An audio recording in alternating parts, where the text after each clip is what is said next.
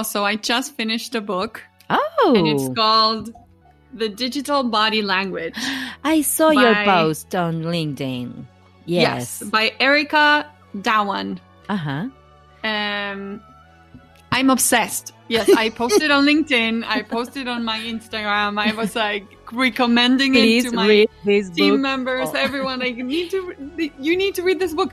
It's the first book I read on the Yeah. subject of working virtually that Yeah. actually has examples. Like, Uh-huh. you know, like analyzes examples, like uh, subjects of emails, emails, text messages, like how they can be misinterpreted, how they could be done better. Like, it has like a lot of like practical advice uh, Ah, for communicating digitally. Right. So this is digital body language, but not only uh, body, like uh, also yeah text. so the idea the idea Uh-huh. behind the book is that when you're in person you are communicating using your body language right Mhm. when you're talking digitally you sort of don't have that but you also do in a way you do because you can sort of find out through the way it's written or the you know the the resources that are used for example emojis or Yeah, you can use exclamation markers, you marks item listed yes like Uh huh. bold lettering like eh, all of that kind Mm-hmm. of gives you an idea of what the person's trying to actually communicate aside from the message you know like the the the Hmm. body language is the digital body language Yes. okay. How to translate your body language to virtual sphere? Let's see.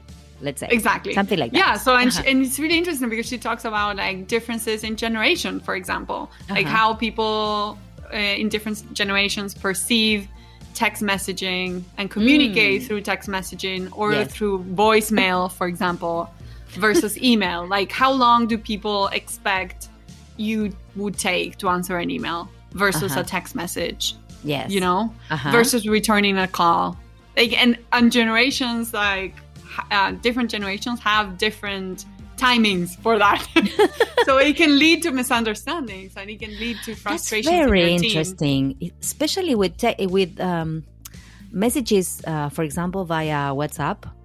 Mhm. Um, I don't she know gives a lot of WhatsApp examples in the book. Yeah, because I hate I hate the I hate those those that send you a message I don't know Mhm. on WhatsApp and Mhm. uh, they think that you are like stick to your phone and you're going Yeah. to answer and, and I I perceive WhatsApp uh, unless you say it's urgent call me you know Yeah, or yeah. say it's urgent but if Right. not I'm going to answer when I can you see right.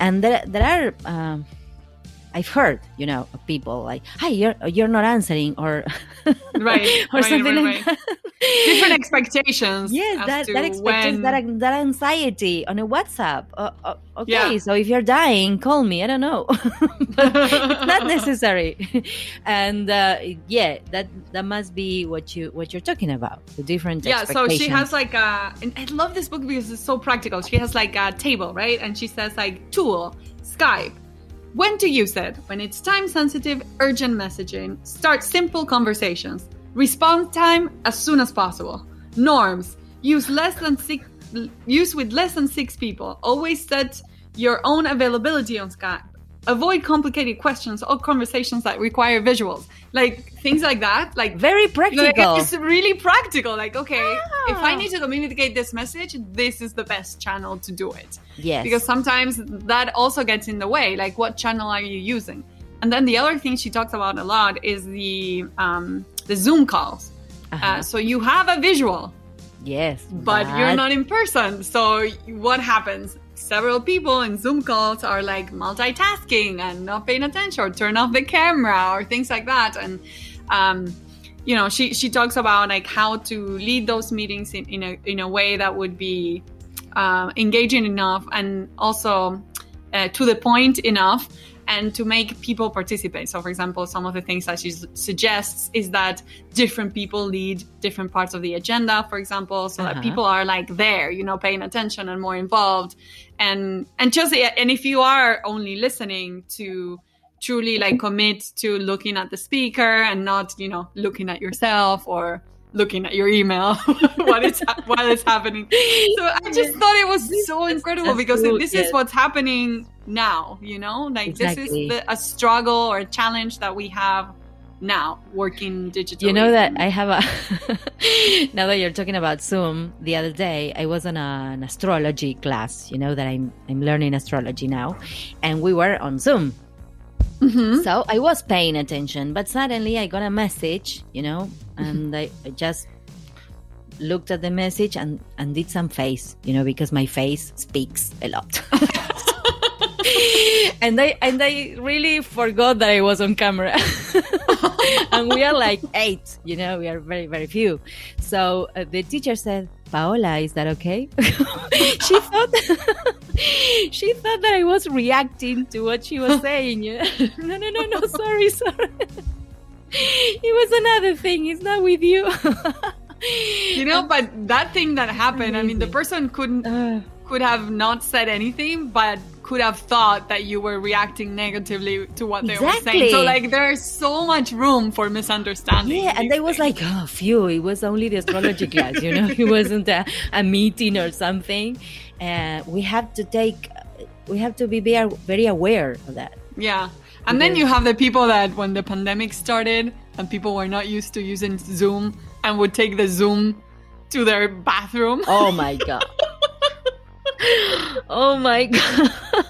Forgetting that the camera was on. You cannot do that. There's so many of these hilarious videos. Uh, no, that, that, well, we had we had um, a worst example in Argentina of a he was a senator or or a, I don't know a member of the of the parliament, let's say, who was uh, doing something with uh, his wife. Inappropriate? Yeah. Inappropriate? Yeah, in front of While... the camera. And everybody oh saw it. And it was no. a meeting of the parliament, you know? It, he was not no. like talking to friends. What? It was a session. And the guy. I haven't seen this. I'm going to look it up. Yeah. Did you the... see the one with the cat?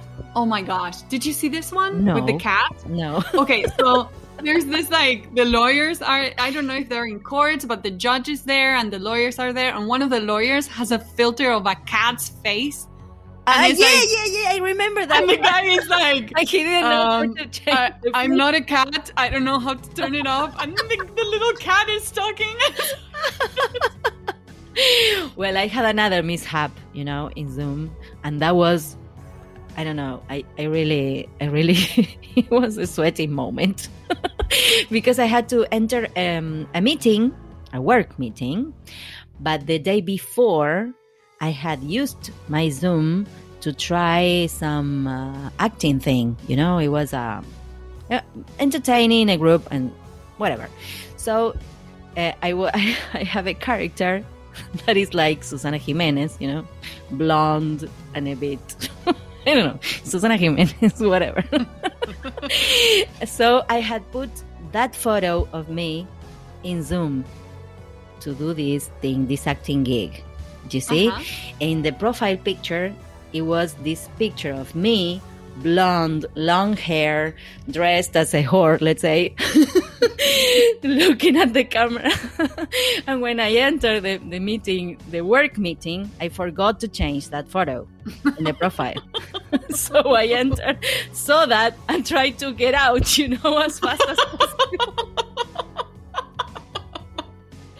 it was like, I'm a translator, not a whore, please let me. I'm a translator, but I'm also an actress on the side. you see? And oh my god! And one of and one of the people in the meeting was writing on the sky, "Please, Paola, your picture." Yeah, yeah. I'm getting. Please, Paola, change your picture Please, before Paola. you embarrass us any further.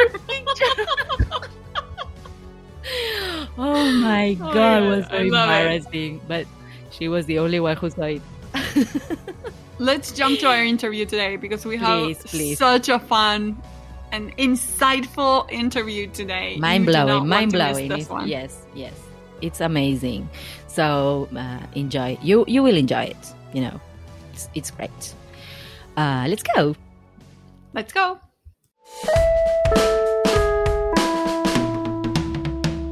Today we have the honor of interviewing Amber Galloway Gallego. She's a re- world renowned sign language interpreter specializing in music. She has over 20 years of interpreting experience in hundreds of concerts. She proudly has a master's degree in ASL English interpreting and holds several interpreting certifications. Responding to a desire from the deaf community to see, experience, and connect emotionally to music in the same way hearing people do, Amber developed an immersive style that brings music to life in a way not often seen in music interpreting. Amber has been featured in Rolling Stones, Oprah, and the New York Times. Vibe magazine referred to her as the most recognized sign language interpreter and the Jay Z of hip hop sign language. On television and online, Amber has been featured in Totally Biased with uh, W.B. Kamal, Kamal, I don't know how to pronounce that. Jimmy Kimmel Live, uh, TED Med, TEDx, and most recently on The Steve Harvey Show. She also has worked with a handful of musicians creating music videos in sign language on their platforms, making music more accessible for their fans. She is known for her activism just as much as she is for uh, her interpreting work. Amber has also um, is also hard of hearing and uses her status and platform to fight for access and equality in the deaf community. Amber, such an honor to have you here in En pantuflas. Welcome. Thank you so much for having me. I appreciate it. Thank you. We are thrilled. Yes, you're you're like a rock star. I read somewhere that you wanted to be a rap singer. Is that is that correct? I did. Yes. I did as a Why teenager. not? You have everything yes. to do that. okay. I I thought I did it at my 12-year-old mind thought yes, mm-hmm. this was my career. but it took me somewhere else. okay, but you're more or less doing that, you know, because you're you're kind of another rock star on stage. I watched your videos. I spent like I don't know how much time uh, watching your videos because they are so so much fun. I've never seen an interpretation like that, you know. Uh, so mm-hmm. it's it's amazing to have you here to to have this chat with you. Um, do you know what the name of our show means? En pantuflas? I do not. Oh, no, do not. great. Okay, you're a virgin. So it's in slippers, right? Because we translators, we are both translators, right? And we translators usually work at home, not pandemic home, you know, before pandemic. And um, we usually work in slippers and pajamas sometimes, really. so, the first question usually is for our interviewees: um, Are you in slippers? I know you're a, you're an interpreter, so you you might not. But are you in slippers or not? I don't. Usually? I don't wear slippers typically because okay. it's hot here in Texas. It's ah, very okay. hot, but I am in. I am in uh, basketball shorts. okay. yeah, that, that that works. That works. Yes, we can continue. okay, so um the first question is uh I would love to hear the story behind your decision to begin doing this amazing job because there's a story I know. Oh, sure. Yeah. um, so I was taught and pretty much pulled into this profession by the deaf community. Mm. They taught me everything that I have. It was a great foundation of a language before I went and got formal education, which many of uh, other translators do, you know, mm-hmm. as well as interpreters. They grow up in the language, so therefore then they become specialists in it. So that's what I have done. I've been around deaf people since I was um, five years old, but I was not fluent. I, you know, a lot of people will say, I know sign language. Maybe they also say that too, like I know Spanish or I know French, but then they just know the ABCs. And you're like, ah. you really don't know the language. Yeah. that happens too. I see. All the time. So yes. you you feel me, you understand. Yes. so um so I probably had a kindergarten level uh, communication level at as a child until I was uh, in college when I really became heavily involved in the deaf community and they gave me this beautiful language to use and then they also gave me a career because they said you have to become an interpreter and in that process of becoming an interpreter, I would have parties at my house every Friday.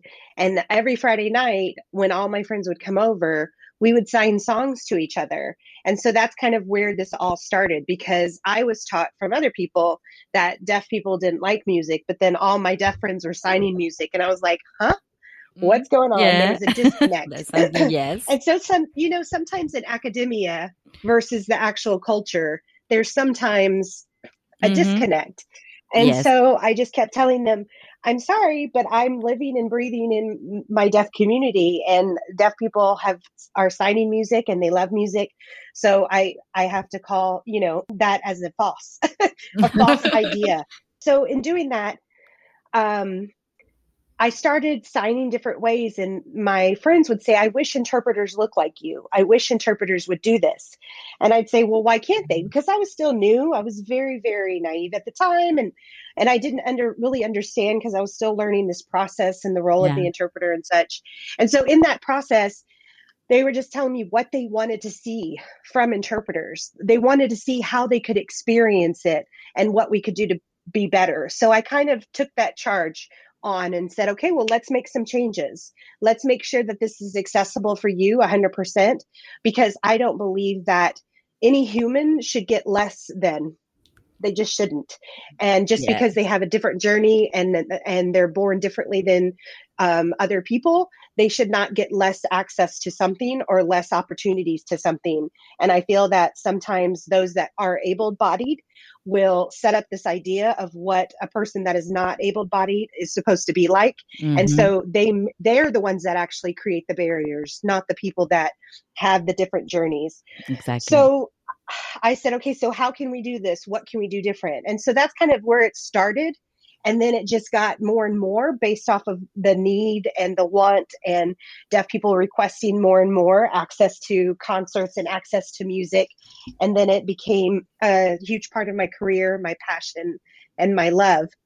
And then, ironically, in that process, as working as a sign language interpreter on a college campus, I contracted spinal meningitis and Oh. almost died. And then No. that's how I lost my hearing. Yeah, I I lost my hearing as well as some other things, some other neurological problems came about from that. But I was Mhm. actually working as a sign language interpreter on a college campus.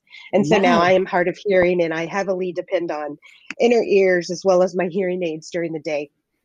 Oh my god, that's, that's incredible. That's an incredible story. hmm Wow, I did not know I, that. That's I, how it I happened. was going to say that you breached the gap, but you kind of crossed the bridge all the way. You know, Yes. hmm uh, and the, it, it's very interesting. The story is amazing, and it's very interesting what you say about hearing people designing what uh, non-hearing would like or w- hmm want, and um, and also these these um, being being in the right place, you know, where where the the thing happens, you know, talking to the people that needs uh, or that experiences that, not to other people. Right. So that's amazing. Yeah, beautiful. Well, often I think I think the biggest thing is that it's always the biggest quote I love to use, and I I, can't, I don't know exactly who coined it, but it's nothing about us without us. So I think that that has always been my um, my foundation in every decision I make and every talk I do or whatever happens to know that are you actually engaging with the deaf community? Are you actually talking to your deaf patrons? Are you talking to the people in your society? And why are you putting the idea of the limitations? So it's very much psychological. It's very Mhm. much like projecting your own ideas onto another human. And Yeah. that's what um, us in the deaf and hard of hearing community experience every day is what other people, the barriers that other people are creating. So I think that if we can just try to break that out and go, you know what, let me see through your eyes. Tell me about what you want, and then let me make that happen. Exactly. And that's how we actually change humanity and be, be become better humans. Oh yeah. my gosh, I love everything that you are That's saying. a, I love the example you gave in your TED talk um, of this interpreter in a. I don't remember if it was a government thing. I don't remember that he was doing this uh, this sign with a hand. I would say that it looks like for people that are hearing us that it looked like you're spreading butter on a big toast. You know, that's the sign for music, like that. You did like that, and just yeah, yeah, just that saying music only and you like play the guitar you do the beats the drums everything. The whole Yes. body is involved when you interpret that's the, and that. came beautiful again thing. from that discovery of talking about all the different instruments that were at play. So again it was talking with my deaf friends and saying well you know the drum does this or i'd say ooh this song is starting and i would get excited because you hear the first part of a riff. And my my deaf friends who are profoundly deaf who've never heard they would say what's that mean? What's a riff? Because you know Yeah. that often is not taught because again it's those barriers to communication and the the lack of language that is not being provided for them based off of hearing people in the hearing centric world. So so when i started telling them about riffs they're like i want to know about that. I want to know what that looks like. What does that sound like? So i had to think about how can i take a 200 year old language and take parts of how deaf people have explained sounds and apply it to music. So that was the journey that i took and so I just went along with that and with much guidance from the deaf and hard of hearing community, especially deaf people who are profoundly deaf, because they were not getting any of the information. Where hard of hearing people like myself, I can hear all of those different things and Mhm. actually have access to it, but other people do not. So I wanted to figure out how can I make this happen. And the biggest thing is I had to interpret at that same college campus where I lost my, uh, where I contracted spinal meningitis and ended up losing my hearing. I had to interpret a music appreciation class, and that class is all classical music. And I knew that signing a sign for music is not enough. It would be equivalent to me going, Guess what? I can hear music. And like you would be here on this talk show, and I'd be like, Oh, well, there's a great violin. It's a great music. There's music playing. Right. Yeah, it's great. So that's equivalent to what saying the music yeah, it's not. but you can't Right. do you can't compare that to mozart you can't Right. compare all of the classical to bach you know you have to think about how can i make sure that each instrument has its own voice how can i communicate those voices because they are all voices and so i really had to approach it that way and so that's how my style came to be was bringing about those voices of all of the instruments and so I want to make sure that I can always provide as much as I can and never and never make that choice for another human. So I'm Mhm. going to give you everything that I possibly can and then the deaf person can choose to look or not look or be a part and connect or not connect. That is totally their choice. But Mhm. I'm not going to I don't ever want to be the bearer of taking away something. Ah, beautiful. If you haven't seen, uh, to our listeners, if you haven't seen this TED Talk uh, with Amber, please Google it and go watch it right now because yeah, it's we'll sure. it's amazing Yes. to see you in action. And, and I want to know um, when you are hired to interpret in a concert, say, uh, how do you prepare for the gig? Is it possible to do this without any previous preparation or rehearsal, or do you have to do a lot of prep work? So we we would love to prepare. The reason that we do a lot of prep work is so that it's completely seamless with the artist. So we look like we're just an extension of the band, and we don't want to look like we're trying to catch up to what the band is Mhm. actually playing. So we want to make sure that we're anticipating everything that the band is going to do. So we first we get the band name, then we study what the band is about because each band has their own idea and they also have psychological effects Yeah. right? Music has a psychological effect on you um, in every aspect of our lives. And so I want to figure out what's the psychological effects that this band member or this band is trying to deliver to the crowd. So I want to make sure that's involved as well as their message. Am I going to understand their message? Am I the best person to represent that message? And if it's if it's not me, then let me find a team member that's going to represent it culturally and making sure that all of those different things are a part of the process.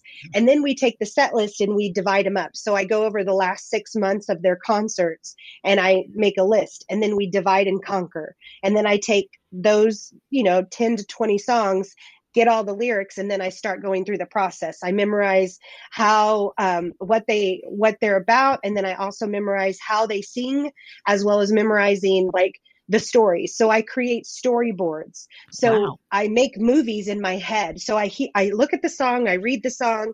Oftentimes I listen to their vibe, what words they're going to emphasize, where are their bravados, and then I think about how it's going to look. And then I paint these pictures in my head to where I create movies for each song because there's no way I'm going to memorize every single word, but I can definitely make create a movie in my head and paint out that picture of the story that's being told. And so yeah. that's pretty much the process. So it takes hours upon hours upon hours, but it is totally a love, passionate project that I have and have had for a long time. So that's what wow. I do. Beautiful. That's incredible. Yeah. Yeah. And and I think it's it must be as you say, uh you if you didn't do that job, you you would see an interpreter trying to catch up with what's going on on stage. And right.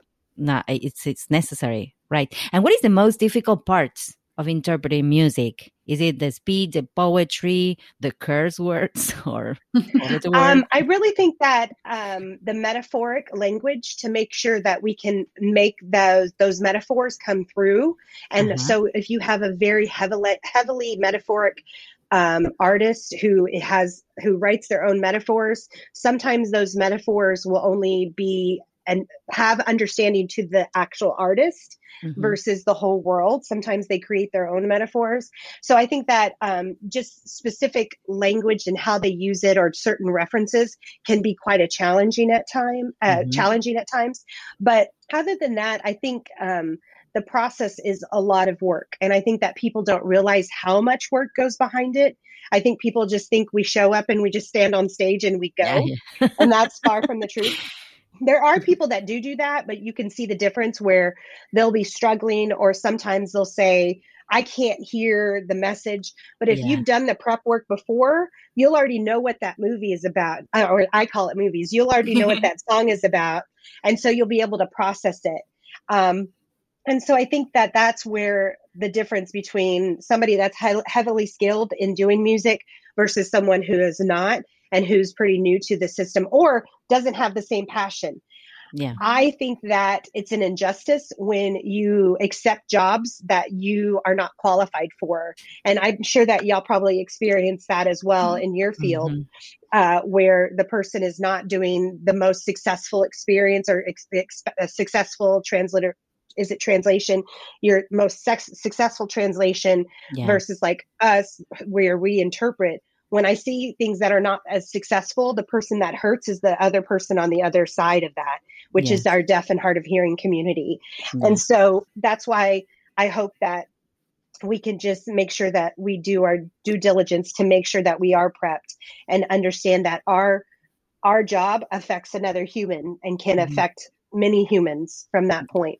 Yeah, exactly. exactly. I love how you compare it with the translation. Um, have you ever had the the opportunity to uh, I don't know make a question to the rock I don't know the band or the artist uh, regarding some doubts you have? Do do you have that feedback? From um, most of the time, the artists have no idea we're even there or the, the what we've done. but the real cool thing is, is there's a band. His name is uh, it's it's the Gogol Bordello. Have you uh-huh. heard of them? No. Okay, so Gogol Bordello, look them up. They are incredible. They're an incredible band. They're a, a, Ukrainian punk band, but yet I believe they do have Portuguese uh, singers in there as well as um, they have a couple other countries. It's a mixture of different languages in their songs. And so because the lead singer is also a part of a like a gypsy tribe. He has gypsy language in there that only gypsies know. Wow. And so, and then on top of it, he has Ukrainian language, Russian language, and all of the stuff. So, what happened is one time I was behind stage. Most of the time, the artists really don't know we're even there or what we're doing. And I was sitting there and I was writing out stuff and I was making my pictures and he happened to just come and sit down right next to me and i was crazy about him. I'm absolutely crazy about him because i think he's so genius in the way that he creates political messages but at the same because he talks a lot about immigration and stuff and mm-hmm. how he got treated um, as well as how a lot of people get treated with immigration and those experiences that you go through in your country and so what i did is i before a month before i had my neighbors who were actually from russia trans uh, transcribe all of the lyrics for me but we couldn't transcribe the the gypsy language right. and so so i was going through everything and he was sitting a couple seats from me and i just was like you know what? I'm going to ask him. I try to respect artists you know their bubbles because they're backstage. They don't want to necessarily be bothered and stuff like that. But i was like you know what? I want to make sure i do justice to his words and his language so i'm going to just ask him. And when i showed him he was shocked. He's like he kept saying you are a very serious woman. And i said well i want to I said, I want to make sure that your voice is being represented and your message is coming across to our deaf and hard of hearing members. And they deserve that just as much as you deserve to be heard. They deserve to get your message as well. And so he okay. couldn't believe that I had gone through all of the different translations. So he went through that song with me and told me parts so that I could actually create that and finish that that picture wow. out. So it was really, really awesome. And he had, I don't know, it just, he, he didn't realize that that even happened. So that was a really cool experience. Yeah. That's a wonderful experience. Wow. That's amazing. Oh, mm-hmm. That's so cool. And you, you mentioned that you work with a team also. How, mm-hmm. how do you work with a team? Do you usually like, um, interpret like in pairs, uh, like conference interpreters do?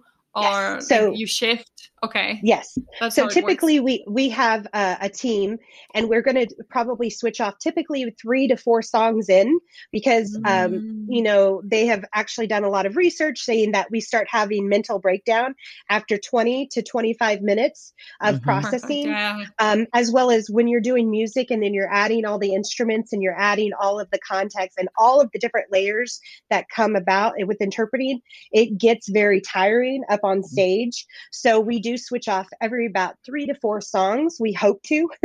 sometimes that doesn't happen. Sometimes it lasts a little bit longer. I have a really high tolerance, so I could go up to 45 minutes, but it's not wise to because then you don't want the message to suffer. So, mm-hmm, right. but I always have a team. I've never not worked with a team except for once. I went to the Czech Republic and, mm-hmm. um, I work there to provide music interpreting for the first time at a music festival. And so all of the concerts I did were I did alone. And so that was just a first time kind of thing to bring knowledge and awareness to access and to create access opportunities for the deaf and hard of hearing community in in the Czech Republic for music. Mm-hmm. So usually we always have a team. I have an incredible team of people who are dedicated and love music, love the deaf community. They are also there's several of the members are deaf themselves and because they they are amazing native signers you know they are mm-hmm. born and raised in the deaf community and so they're going to have native native i always say the native chops you know to be able to to create fluency to where it's easy to watch and it's easy on the eyes and and just like it's easy on the ears when you hear an amazing um, you know interpreter or amazing translator. Whenever you hear that fluency and the smoothness that's equivalent to what we get with native signers. And usually it's going to be deaf and hard of hearing people because that's their language they use every day versus a person that is a second language user. Right. That's right. So and what what about when you go um, to international concerts? Isn't the, the the sign language different? Are there many many differences between the American yes. Sign Language and let's say I don't know Czech Republic. How do you yes how do you deal with that? So we use internet. It's called international sign language that we can okay. use to where uh, we it's it's been in the stages of being created more and more and more awareness around it. But I mm-hmm. can go to any country and communicate with deaf and hard of hearing people faster than I can any spoken language. Um, wow, it's it's really incredible. So I've been able to go and communicate pretty pretty pretty extensively with the deaf and hard of hearing communities in each country that I've been around, as well as be able to interpret there. So, what happens is after usually a day or two of just being in the culture and in the community there of that country, you start just taking on parts of their signs as well as adding, having your international signs. Um, mm. So, we're able to just be able to communicate quicker and faster. And it's also a gestural language. So, you're able to gesture out a lot of things as well than um, than any other language. I, I literally have been so blessed to be able to go to other countries and be yes. welcomed and to be hosted by deaf people and just be welcomed into their communities. So it's been an awesome experience. that is yeah because mm-hmm. I, I i this, this is something that i really don't know you see? Uh the, the differences between the different sign languages and how easy it is to communicate anyways. So that's news to me. Thank you. And do yes, you know of anyone anyone doing what you're doing with music in other parts of the world? Have you ever met uh, an interpreter doing similar work or inspired by communicating the music? Well, um, I've actually been fortunate and lucky enough to go and teach my style in other countries. And so mm-hmm. they've kind of adopted my style as well as created their own as well. So I've worked with, um, in, in Norway, I, I taught a week, uh, intensive week music interpreting in Norway, and they had Nor- uh, Norwegian as well as Denmark um, interpreters come in um, as well as we i went to the czech republic and i did workshops with them they have a group that's called handstance that's an incredible group and they provide a lot of interpreting and stuff then we also went to the ukraine Mm-hmm. And in the Ukraine, we did an intensive workshop with the community. And we also uh, incredibly found deaf interpreters there where it was funny because the hearing interpreters said, no, no, no, no, no. They, these deaf people can't do it because they just don't know until they see it. And so I said, wait, let's have these deaf interpreters, these native signers come in and let's see what happens. And they were absolutely stunning to yeah. where wow. they became the leads and then they were actually on stage before the hearing interpreters, which was awesome because it also it increases, um, you know, role models for other yeah. deaf and hard of hearing individuals. And then it also breaks those barriers down of that idea those incorrect ideas that hearing people have for deaf and hard of hearing people. And then that also happened in Romania there was an incredible um, I did a, an intensive um, training, and then I also did Zoom lessons with the interpreters in that area. And during that process, to get ready to gear up for a music festival that we were doing there in uh, Romania, um, there was a deaf person that really wanted to be a part, and the other interpreters they were like, "No, we don't think you can do this." And I was like, "Nope." Let's stop that right stop now. There. so let's let's not say no okay, let's try and see how successful we can be. And if it's successful, then by all means, let's do that. And she was very su- successful and she came and interpreted on stage with us. And then on top of it, it was one of the largest, um, I think, group groups of deaf people to come it was over 200 romanians came to this music oh, wow. festival for the first time ever so there was all these different first time things. And then they created sustainability. So now she works and does music all the time in her city. And then that's the same that's happened in the Ukraine. One of the deaf people was a goat farmer. And now he does a, a lot of the interpreting now as a deaf wow. person. So it changed his career path. So I think that trying to create those openings to show the world stop putting your ideas on me because I can show you what I can do if I have those opportunities. Mm-hmm. So I mm-hmm. think if we can just open the door and say, watch these opportunities and give those opportunities away instead of having this preconceived idea of what you think some, somebody's supposed to be. And you can apply that into all walks of life, not just the deaf and hard of hearing community. Exactly. mm-hmm. That's what I was thinking about. Yeah, you're you're uh, you're a rock star Amber. Yeah. Thank you. Yes. We are fangirling here. and um, who was the first artist you interpreted? And who's the one you wish to interpret next um, Destiny's Child was the first band ah. I ever ah. interpreted. Oh, wow. Nice. mm-hmm. Yes. Starting little, I see. yes that was my first my first uh, assignment interpreting music and um, wow so that was a big big thing for me and i'll never forget that day and um, my next artist hmm i'm hmm. trying to think i don't know you know i have been so lucky and fortunate to do so many of my bucket list artists oh. that that I I kind of ran out because I was like, "Ooh, I want them and I want them," but then I got check check check and then it was done and then I was like, "Okay, I can die now."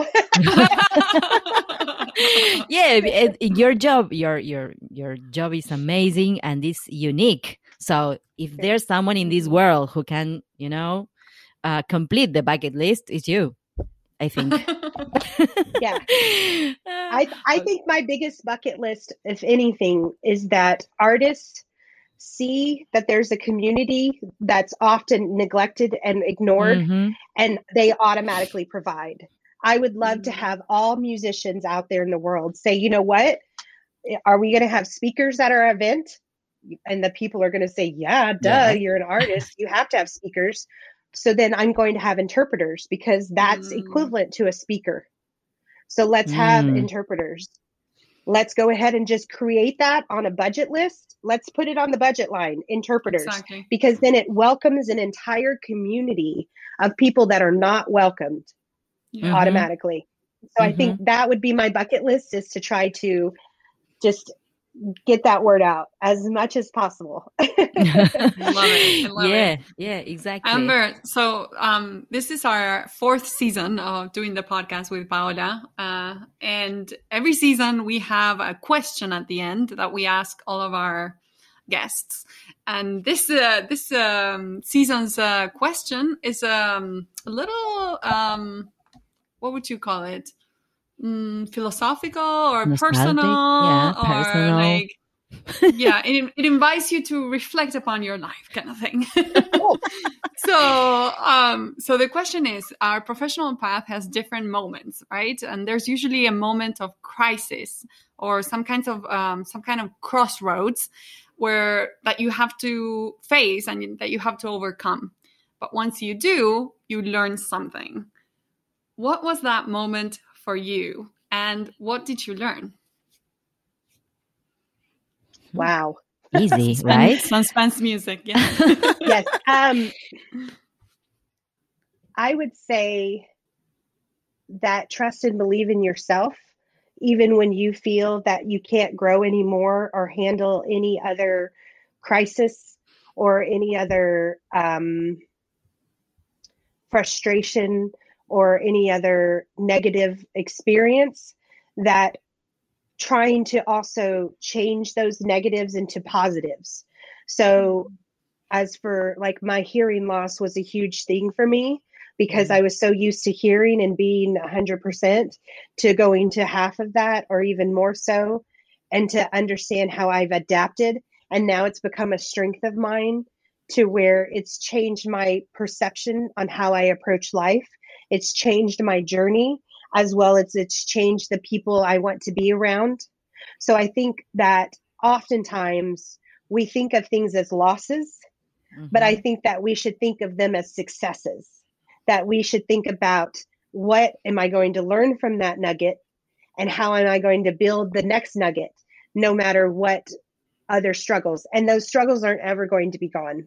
Those Mhm. struggles are always going to be there. But what's happening is every time you get a new nugget, that's going to build on that foundation of how you can be stronger for the next struggle or the next situation that you come about and face. I love that. It's also leveraging your uniqueness, no? Sometimes that can be your superpower. What makes Mhm. you unique, what makes you special and, and different and, and it can be an opportunity, it can open doors. So I love everything that you're saying, Amber. we have to shift so uh, much. many things We- in our ways of Yes. thinking, right? Yes. Oh, Yeah. it's all about reframing. So Yeah. my counselor tells me.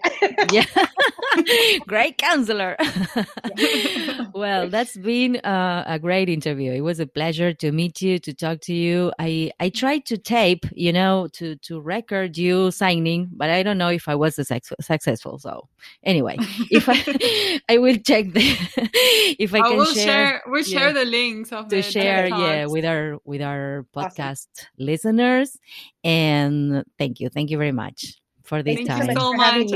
Thank you. Thank you.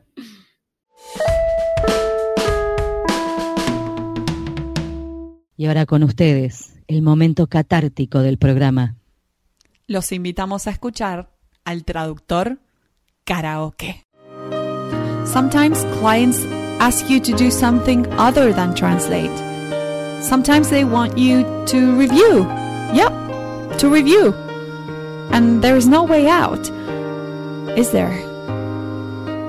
Opening the file and feeling odd. Sometimes you have to review. The translator was not you. Review the file. That's what the client wants. Trying to suppress my urge to retranslate.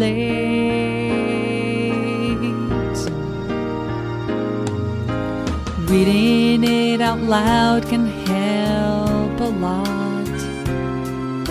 Some things could be wrong, like here this word does not belong. Review the file, that's what the client wants. Trying to suppress my urge to retranslate.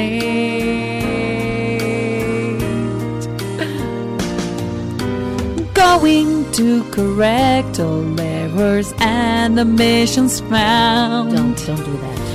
You bet I will track change that. Stop. Trying not to change things that have to do with style. I told you no. I was not hired to do that. The grammar warrior.